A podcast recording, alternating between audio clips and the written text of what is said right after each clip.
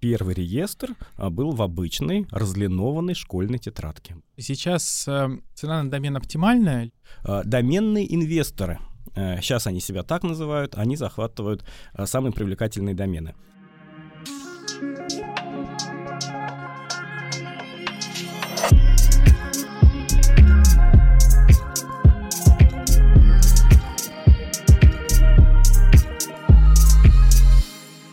Привет, друзья! Меня зовут Сергей Гребенников, и мы в эфире подкаста «А за окном Россия». Здесь мы говорим про то, как вести бизнес в России легко, просто, непринужденно, а возможно, есть какие-то барьеры. И вот об этом мы каждую неделю с вами говорим и рассуждаем.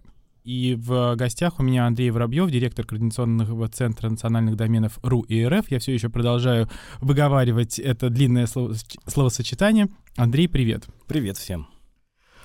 Скажи, пожалуйста, Сколько лет назад появился домен .ру? Ну, домен .ру появился в апреле 94 -го года, соответственно, сейчас будет 29 его день рождения, а в следующем году уже юбилей, 30 лет. Мы все время празднуем какие-то юбилеи, да, но вот этот год не юбилейный, а предшествовал этому подписание соглашения в декабре 93 -го года, когда наши на тот момент существующие интернет-игроки, а это были провайдеры в первую очередь, договорились, что надо, надо делегировать право управления национальным доменом российскому научно-исследовательскому институту развития общественных сетей, Роснерос. Сам Роснерос образовался только в 92 году, и он занимался построением э, сетей передачи данных для научных центров и вузов.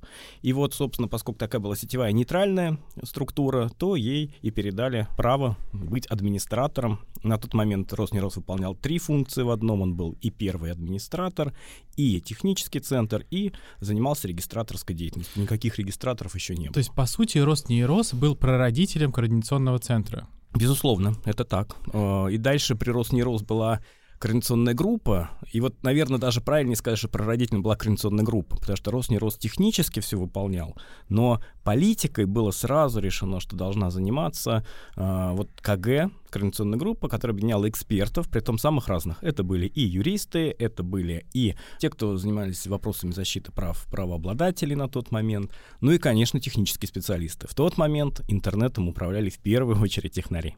Так звучит, как будто бы это было немножко на коленке. А по большому счету так и было. А, до сих пор в Координационном центре работает сотрудница Света Лобанова, которая отвечала за первые записи, первый реестр. И вот первый реестр а, был в обычной разлинованной школьной тетрадке. Было две таких тетрадки. Вот это первый реестр национального домена РУ. То есть записывали... Реестр это имеется в виду, то есть условно... Соответствие домена определенному айпишнику.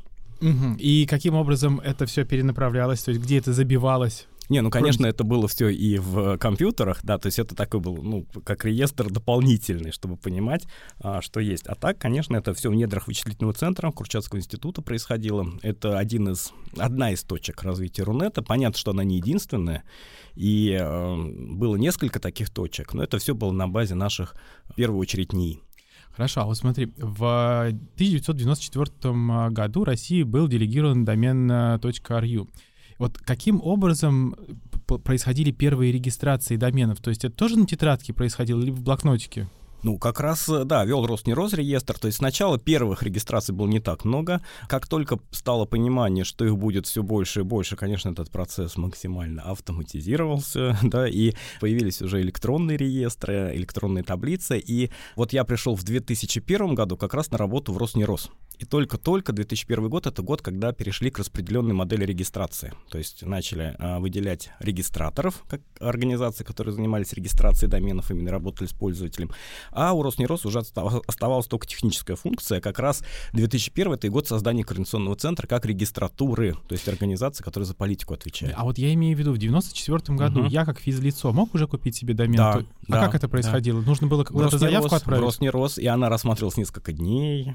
То есть тогда далее, э, процедура регистрации доменов занимала не один день, особенно это зависело от наличия а, специалиста. Был один единственный специалист, кстати, это просуществовало очень долго, и даже а, в РУ-центре еще этот специалист продолжал работать. Я когда вот в 2001 пришел, потом Светлана Благовещенская, даже помню, как ее звали. Это был филолог, и вот набирались заявки за целый рабочий день, в 4 часа приходила Светлана и а, просматривала каждую из заявок на соответствие правилам, чтобы в, этом, в этой заявке не было что-то нарушающего морали ну, нравственности, оскорбляющее там человеческое достоинство, принципе гуманизма и так далее. Потом написали первую программу, заявок становилось все больше и больше. В 2001 году был написан пресс-релиз о том, что количество доменов в зоне РУ превысило 50 тысяч. Это был 2001 год, да.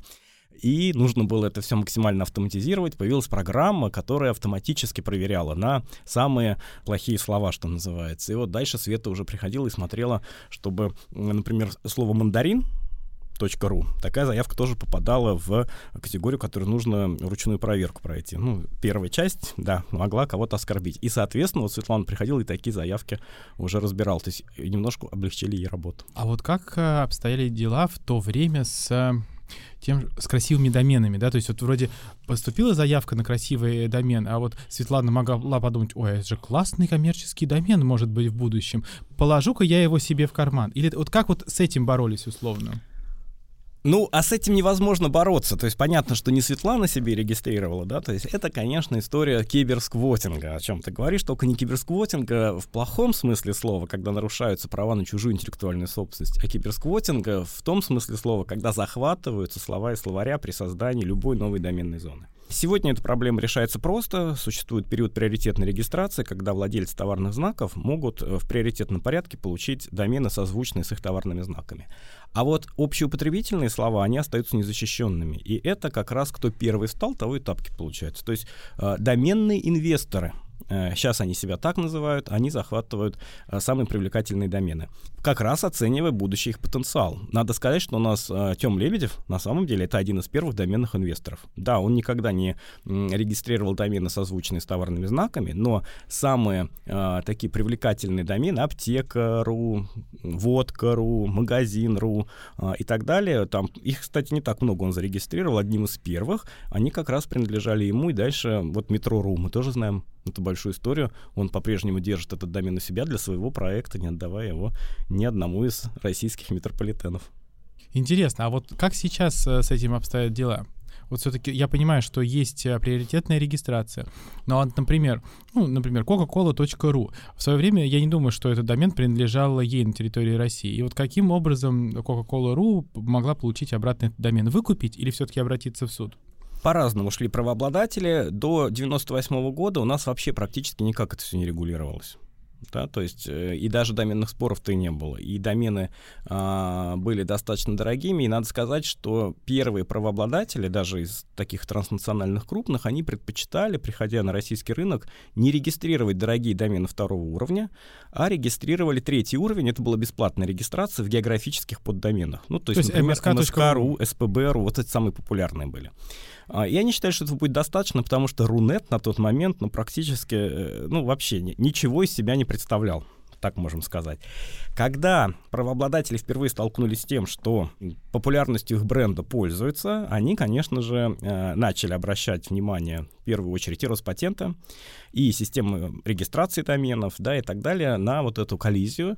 И в 2000 году впервые были внесены поправки в закон о товарных знаках, Тогда он был отдельно, это еще не было частью Гражданского кодекса. И в закон о товарных знаках внесли такие изменения, которые как раз наделяли правообладателя возможностью в судебном порядке домен получить. Итак, вот Mercedes.ru и так далее, они все через судебный процесс уже были получены. Кто-то э, не хотел связываться с судами и получал домен, договариваясь с со сквотерами. Вот этих людей, конечно, мы можем точно называть сквотеры, поскольку, конечно, они паразитировали на чужой интеллектуальной собственности. Ну вот интересно, вот сейчас вот мы разберем такой случай. Нам, как Райку, принадлежит э, домен цифровая экономика.рф. Мы в свое время его зарегистрировали для, того, чтобы там размещать все материалы, связанные с цифровой экономикой. И вот есть организация созвучная, оно цифровая экономика.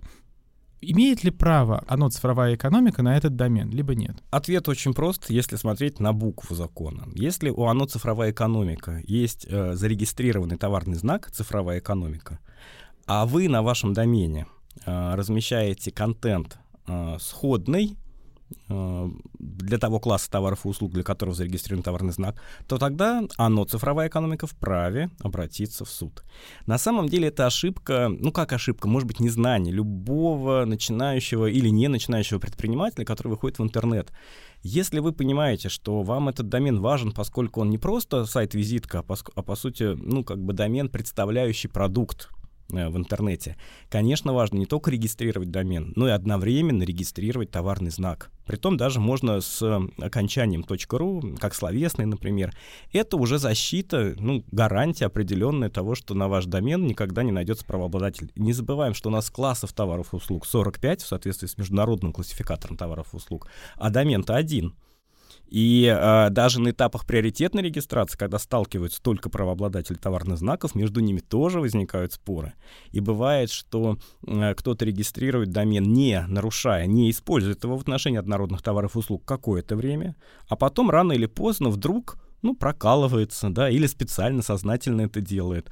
У нас же домен lada.ru не сразу АвтоВАЗ получил. Сначала там было сообщество певицы Лада Дэнс, поклонников, да, поэтому было трудно АвтоВАЗу э, доказать, что не, не было вот использования второго вот необходимости, не только сходства до степени смешения, но и использования в отношении однородных товаров и услуг. Но потом, когда они разместили рекламу и так далее, там был уже автомобили подраздел, все, класс автомобилей присутствует, на сайте информация об автомобилях присутствует, действует, это однозначное основание для суда удовлетворить иск правообладателя. Ну вот у нас ровно похожая история была с а, доменом rif.rf. А, мы тоже подались во время приоритетной регистрации, потому что на российский интернет-форум есть э, товарный знак, но, видимо, чуть-чуть раньше нас подались э, магазины, которые... Вот, я помню, что, одноименные... по-моему, была история с магазинами. Да, риф. магазины, угу. которые продают э, рыбу, морепродукты, и вот до сих пор они пользуются этим доменом riff.rf. Ну, благо у нас есть riff.ru, э, мне кажется, он чуть более созвучный и привычный пока для использования в интернете. А вот ты упомянул, что когда началась регистрация доменов, они были дорогими, поэтому не все их покупали. А какая была стоимость тогда? Самая первая стоимость была 100 долларов. Тогда все было в долларах, долларах США, указывалась стоимость. Потом я помню, как она была снижена до 36,5 долларов. Потом, когда в 2001 году я вышел на работу, это уже было э, 24 условные единицы в офисе. Помнишь, тогда всех обязали перевести это в условные единицы и не писать. Э, началось это, между прочим, снижение стоимости регистрации доменов после исторического совещания, 99 год, когда Владимир Путин в качестве премьер-министра провел совещание с участниками интернет-отрасли, смысле. Это было такое первое знакомство на самом деле, потому что до этого вообще никаких встреч на, вот, на таком высоком уровне между интернетчиками российскими и властью не было. И, кстати, на вот этой встрече был поднят вопрос о том, что регистрация доменов второго уровня, она как-то необоснованно высока уже, потому что и количество регистраций много. Первоначально это все понятно. Первоначально, чтобы содержать инфраструктуру, мало доменов, э, стоимость высокая. А тут уже пошли навстречу, я так понимаю, все начали поэтапное снижение. А, ну а потом уже как-то перевели, когда в рубли, я помню, что получилось 450 рублей, очень долго была вот эта стоимость регистрации, существовала, по-моему, все нулевые годы, 450 рублей. Первичная стоимость была и 350 продления. А сейчас а, где-то в 10 там, 12 годах поменяли а, наши регистраторы свою ценовую модель, и теперь они, наоборот, стараются заманить низкой ценой регистрации, но зато зарабатывают на ежегодном последующем продлении. Ну, сейчас э, э, надо слушателям разъяснить. Есть цена, которую берет э, сейчас сейчас Координационный центр за ведение реестра, как я понимаю, и за э, то, что удерживает домен за, определенным, э, за определенной организацией. Но есть еще цена, некая надбавка, которую берет э, регистратор. регистратор. Да, поэтому... Ну, да, услуга по регистрации, она заключается в том, что регистратор э, проверяет, работает с клиентом, с ним заключает договор, э, верифицирует его, потому что требования и правила, требования законодательства, и передает эти сведения уже в технический центр интернет, и как раз у регистратора прямые договоры с техническим центром. Наша задача как координационного центра — это аккредитация этих регистраторов, проверка выполнения правил всеми сторонами процесса, ну, это вопросы информационной безопасности и другие. И мы получаем по лицензионному соглашению частично вот те деньги, которые регистраторы платят в реестр. Регистратор платит в реестр сегодня 120 рублей за а, каждую регистрацию и каждую любую транзакцию, там в том числе и продление, и перенос даже домена от регистратора к регистратору, то есть любое изменение в реестр, оно платно для регистратора. А регистратор уже за свои услуги э, берет, устанавливает сам стоимость. А, некоторые практически ее делают, э, ну, что называется, в ноль по себестоимости, потому что зарабатывают на сопутствующих услугах или на смежных. Ну, в первую очередь, смежные являются является услуга хостинга. И, конечно, хостинг, он гораздо дороже, да, чем регистрация доменов, и поэтому как бы вот принято у хостинг-провайдеров вот, ну, домен чуть ли не в подарок. А скажи, сейчас э, цена на домен оптимальная, либо она низкая, либо высокая? А это как посмотреть. То есть тут нужно же смотреть на, наверное, бюджеты тех организаций, которые обслуживают систему регистрации доменных имен. Та цена, которая сегодня есть, она пока вот пока, даже несмотря на то, что существенно выросла стоимость закупки оборудования, но она позволяла продолжать деятельность и техническому центру интернет, и по договорам, кстати, с МСК-X, это Московский интернет-эксченж, точка обмен трафиком, который исторически занимается обслуживанием DNS-инфраструктуры. И по всему миру это стоят как раз узлы, а, в, как правило, в точках обмена трафиком, DNS-узлы домена .ру и, соответственно, домена .рф — это МСК-шное оборудование. И был вопрос э, после санкционного давления о том, что оборудование, во-первых, а, становится недоступно, б, если доступно, то гораздо дороже. И поэтому тут надо последить. Вот мне кажется, этот год мы еще пройдем, что называется, по старым ценам, а следующий э, технические службы потребуют повышения, плюс задачи координационного центра. У координационного центра помимо э, задач исключительно связанных с э, обеспечением деятельности регистратуры, есть еще много других проектов, связанных тоже исторически, как автономная некоммерческая организация с развитием интернета. Ну, поддержка отраслевых мероприятий, поддержка вот сейчас, например, специально созданных двух организаций, одна из задач которых это международная IT-кооперация, что немаловажно в текущий момент, да, и на это тоже требуются деньги.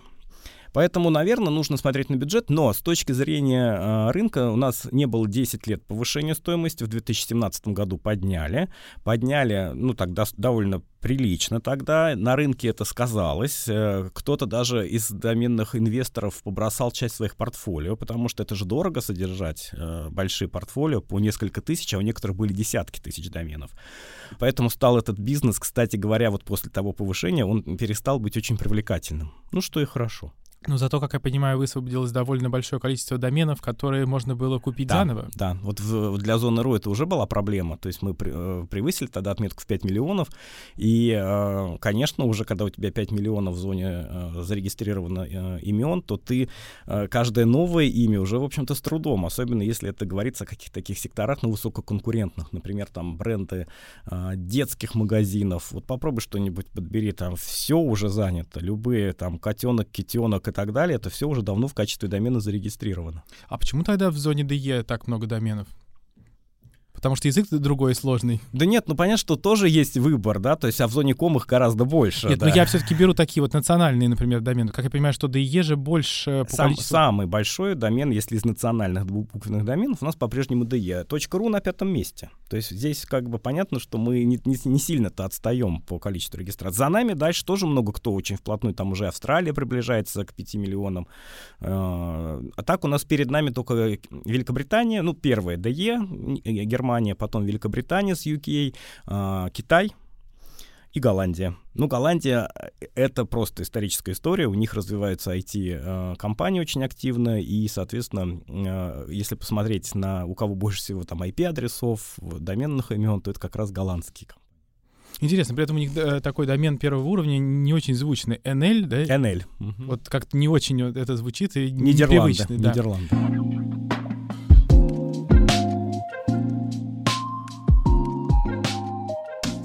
А вот если про домены первого уровня, такие вот городские, да, вот точка Москва есть, точка Берлин. И вот какой же один из самых популярных сейчас? И это вообще очень интересная история. В 2012 году стали активно запускаться домены по программе NewGTLD, да, то есть до этого новые домены появлялись крайне редко. Это было связано либо вот с появлением доменов не на латинице, как РФ там или на арабских языках и так далее, либо а, такие редкие отраслевые домены типа Аэро для а, отраслевого авиационного союза и так далее с ограниченными правилами регистрации. Вот 2012 год — это такой год расширения доменного пространства очень существенного, больше полутора тысяч новых доменных зон. Конечно, э, подавляющее большинство, две трети из них с очень ограниченными правилами регистрации, то есть, ну, то есть это либо домены бренды, либо домены для закрытых сообществ, но там треть где-то это как раз э, открытая регистрация, и одними из самых популярных как раз оказались домены географические. Это не только города, хотя домены городов одни из самых популярных, да, вот в этой связи по количеству регистрации, но и домены каких-то отдельных регионов. Если говорить про Россию, у нас два таких примера. Первый — это домен Москва и домен Москва на кириллице, а второй — это точка татар, татар на латинице, но это не совсем географический, это домен культурно-лингвистический, да, для продвижения культуры народа Татарстана в интернете.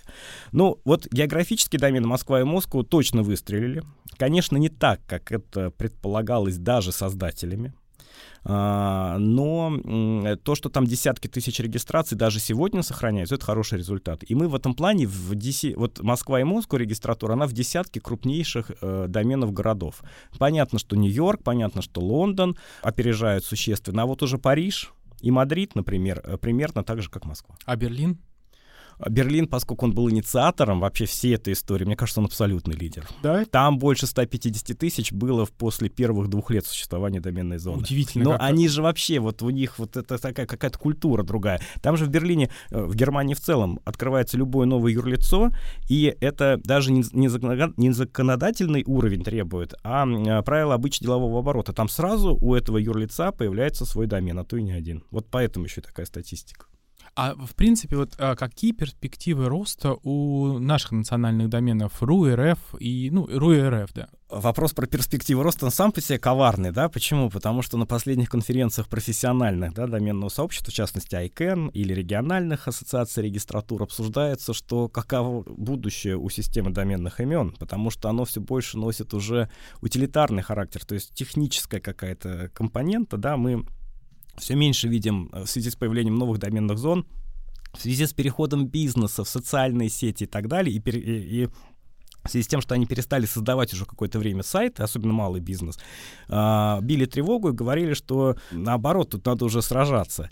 А пандемия и санкционная история, наоборот, вернули малый бизнес э, к теме сайтостроения. Мы это очень хорошо видим по э, итогам первых двух месяцев 2023 года, когда у нас просто домен.ру показал э, среди вот как раз национальных доменов, он оказался на третьем месте по числу роста. Как раз на первом Германии, опять же. Ну, вот вот тут никуда мы не деваемся. И, кстати, еще мог, могут удивиться, почему не Америка, да, потому что в Америке традиционно они считают свой национальный домен, это домен.com.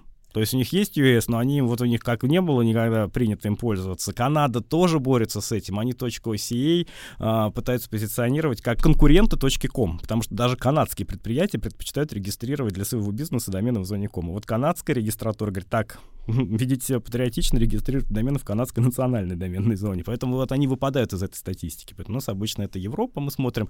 Южная э, Корея в этом плане один из лидеров роста и Япония по mm-hmm. национальным зонам. Нет, я имею... А вот... Да, какие перспективы? А мне кажется, что вот если сохранится тот тренд, который задал, да, вот начало 23 года, а, что малый бизнес снова повернулся лицом в связи с тем, что там в ряде соцсетей невозможно, да, проводить э, рекламные кампании, ну, невозможно оплатить их просто. Э, то, что свой сайт — это хороший канал и хороший инструмент продвижения, а малый и средний бизнес, на самом деле, это в последний год был основной драйвер роста любой доменной зоны то все будет неплохо. А вот э, мне как малому бизнесу дорого содержать э, свой какой-нибудь э, сайтик небольшой? Мне кажется, что сейчас это стало вообще вот просто совсем копейки стоит, потому что куча инструментов для создания сайтов. Ну, то есть можно взять а, любой конструктор, с которым уже разберется, ну, школьник. Сейчас школьники, даже вот мы сталкиваемся, у нас приходят сотрудники, говорят, у меня ребенок там э, разработал сайт сам, скачал, не будем рекламировать, да, да систему пожалуйста, управления контентом. Нам да? вообще без проблем. Ну, у нас же вот первым, кто сделал такой большой шаг вперед, это был Bittrex да, который настолько научил, что создавать свои сайты легко именно для бизнеса. Я сейчас не говорю про личные странички, визитки, это понятно, да, там были и другие конструкторы сайтов. Но когда мы говорим про бизнес, мне кажется, что э, вот наш отечественный Bittrex э, здесь пионером был. Понятно, что и зарубежные, международные системы, но у нас все, зарегистрировать домен там, ну, на год это совсем дешево, да. Хостинг подобрать тоже можно. У нас в этом плане появилась целая индустрия в последнее время, опять же, для бизнеса. Это центр обработки данных. Раньше ЦОДы как-то никуда не выделялись, и сейчас уже принято теперь хостинг-провайдер, там регистратор доменов и э, центр обработки данных ЦОДы. И вот мы, соответственно, видим, что все их услуги, ну да, они сейчас чуть-чуть растут в цене, опять же, из-за оборудования, из-за логистических проблем, но до этого они все время падали потому что развивалась конкуренция, и наша страна, вообще у нас, сам, у нас самый дешевый интернет, у нас самый дешевый... Э, кстати, стоимость регистрации домена у нас всегда была самая низкая в Европе. То есть, вот, да, у меня был следующий вопрос по поводу вот содержания домена. В России это сейчас самое низкое? Самое, вот по сравнению с Европой, да. Ну, если сравнить с другими странами мира, то, наверное, где-то есть уже а, какие-то аналоги, но в основном, в общем, наше, а, возможно, это как раз наш успех определенный, то, что удерживая такую демократичную стоимость регистрации домена, мы вот занимаем ведущие позиции уже много-много лет. В топ-5.ру входит уже я не помню, но вот сколько я себя помню, даже в КЦ, она уже была в топ-5 все-таки задам этот вопрос. Мне кажется, что многие слушатели хотят э, услышать на него ответ. Я знаю, что ты много раз отвечал на этот вопрос, да и я тоже в разных интервью. А, все говорят санкции там э, в свое время, вот как только э, начали вводить санкции, в том числе разные эксперты, разные люди писали заявки в ICANN с просьбой разделегировать домен .ru. Скажи, пожалуйста, в том случае, если действительно кто-то решит, а именно ICANN, разделегировать э, домен .ru, что произойдет в России? Такой комплексный вопрос, да, то есть когда такие вопросы поднимались даже на российском интернет-форуме, я помню, что это где-то лет 10 назад начали впервые эксперты и в области информационной безопасности эти вопросы задавать, да, и мы говорили, что это такая гипотетическая очень возможность. Эм, потом столкнулись, что были э, моменты, когда выключались целые домены верхнего уровня по разным причинам, но это было несущественно. Там, в частности, Ирак, например, да, там несколько суток вообще не работал домен национальный. И эта угроза перешла из разряда теоретических уже в разряд, в общем-то, пусть маловероятных, но вероятных. И к этому начали готовиться. И на самом деле серьезно начали готовиться к такому сценарию в 2014 году по итогам первых учений, связанных со стабильной работой Рунета. А дальше, ну, много чего делалось, не делалось, а, но в итоге 15 год, Крым и так далее, и а, санкции как раз в, в доменной сфере были впервые очень сильно заметны в 15 году по итогам присоединения Крыма. И, в общем-то, на сегодняшний день мы готовы к такому развитию событий, то есть если происходит разделегирование доменов на корню, что называется, да, система доменных имен э, на корне, то .ru продолжит свою работу, а, на территории страны, и на территории, собственно, тех стран, с которыми у нас останутся э, связанный единый интернет. Конечно, все эксперты говорят, что как только, если вдруг такое произойдет, то это будет, собственно, шаг к фрагментации интернета, против которого борются все сегодня. То есть сегодня, ну, кроме вот политических деятелей из Украины, которые действительно а, попросили в марте 2022 э, года и РАЙП, отозвать IP-адреса у российских провайдеров и ICANN разделегировать как раз, ну, прекратить существование доменов РУ и РФ. То есть других таких обращений не было. Более того, на те обращения были даны очень четкие профессиональные ответы со стороны, в первую очередь, технических сообществ о том, что э, интернет — это глобальная среда, и сегодня, ну, вообще так, так вопрос ставить некорректно. Никто этого делать не собирается. Но мы понимаем, что заявления сегодня звучат одни, завтра они могут быть другие, действия тоже. Поэтому к таким действиям регистратура готова, технический центр интернет готов, создан закон о суверенном интернете, как его прозвали журналисты, который как раз предусматривал создание национальной системы доменных имен, а это и есть, ну, по сути, замещающая э, инфраструктура, которая создана, с одной стороны, на самом деле как раз для того, чтобы более э, удобно работалось нашим провайдерам, что называется, в мирное время, да, и э, чтобы она могла заместить э, вот тот интернет на, собственно говоря, наш собственный э, сегмент в адресном пространстве, если мы говорим в случае его э, пропажи по каким-то причинам из э, глобальной точки. Ну, то есть получается, что все равно будет доступ к тем ресурсам, которые хостятся на территории России понятно, что это же происходит процесс не быстро, да, есть э, 13 корневых серверов, у них есть зеркала, э, передача информации происходит и кэшируется, кэшируется и дальше ниже, ниже, ниже, то есть мы же с вами никогда, никто э, из России не ходим на какой-либо корневой сервер, да, то есть мы все привыкли ходить на DNS-сервера наших провайдеров, и, собственно, так оно и произойдет. То есть будет сначала произойдет консервация, и мы тоже будем видеть, используя нашу национальную систему доменных имен, на самом деле все те домены, которые работали. Просто мы перестанем, допустим, получать информацию, обновление зон мы видеть не будем, но какой-то срез на текущий момент будем видеть для всех других доменных зон. А что касается рута, здесь оно уже будет работать так, как работает. Но вообще, когда я отвечаю на этот вопрос, я всегда говорю, что это, опять же, э, раньше я говорил, что вообще невероятное, скорее, событие, то теперь я говорю, крайне маловероятное событие. А регистрация доменов в зоне РУ продолжится в случае отключения на Да, корне? будут проявляться новые домены. Это все понятно. Здесь будет замещающая инфраструктура будет работать в полном объеме. Ладно, я надеюсь, что такого никогда не произойдет. И я.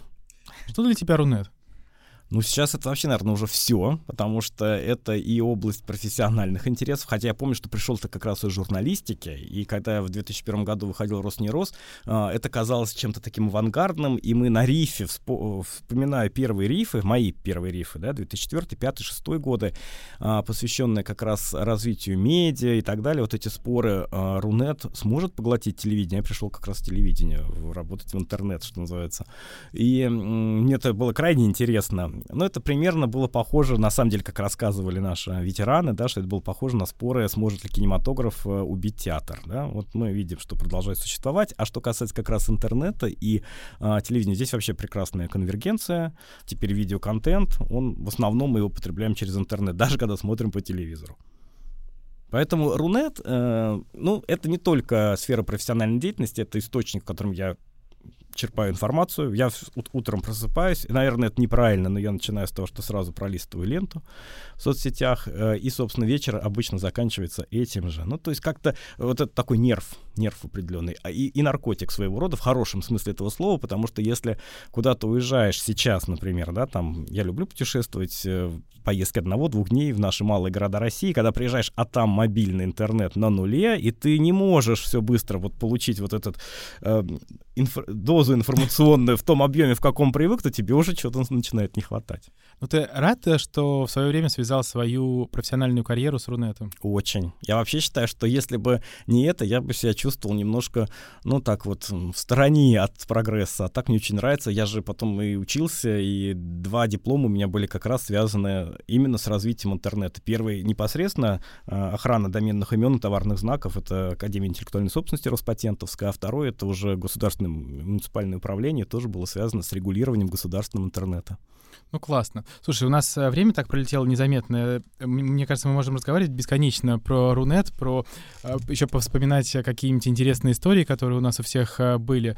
Но ничего страшного. Мы еще обязательно встретимся в подкасте «За окном России». Я тебе хочу сказать огромное спасибо за то, что сегодня пришел, но еще мы не заканчиваем. У меня будет короткий блиц, короткий вопрос, короткий ответ. Угу.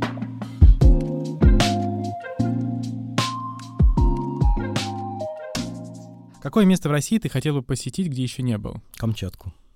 Какая у тебя любимая книга? Ой, ну, на самом деле, сложно сказать, но, как ни странно, «Война и мир» Толстого к ней обратился в последнее время по понятным причинам, наверное. Красное или белое вино? Сейчас стало белое. Добро побеждает зло? Всегда. Что для тебя счастье? А, востребованность, э, чувство любви э, и, на самом деле, профессиональный успех. Отлично. Спасибо большое. А, друзья, сегодня у нас в студии был Андрей Воробьев, директор Координационного центра национальных доменов РУ и РФ. Андрей, спасибо тебе большое за то, что поделился своим опытом в сфере Рунета, рассказал нам о том, что сегодня нового происходит в сфере доменной индустрии, и поздравляю тебя с днем рождения Рунета. Взаимно, учитывая, что ты сколько лет был в органах управления Координационного центра, это твой профессиональный праздник. Спасибо. До новых встреч. До свидания.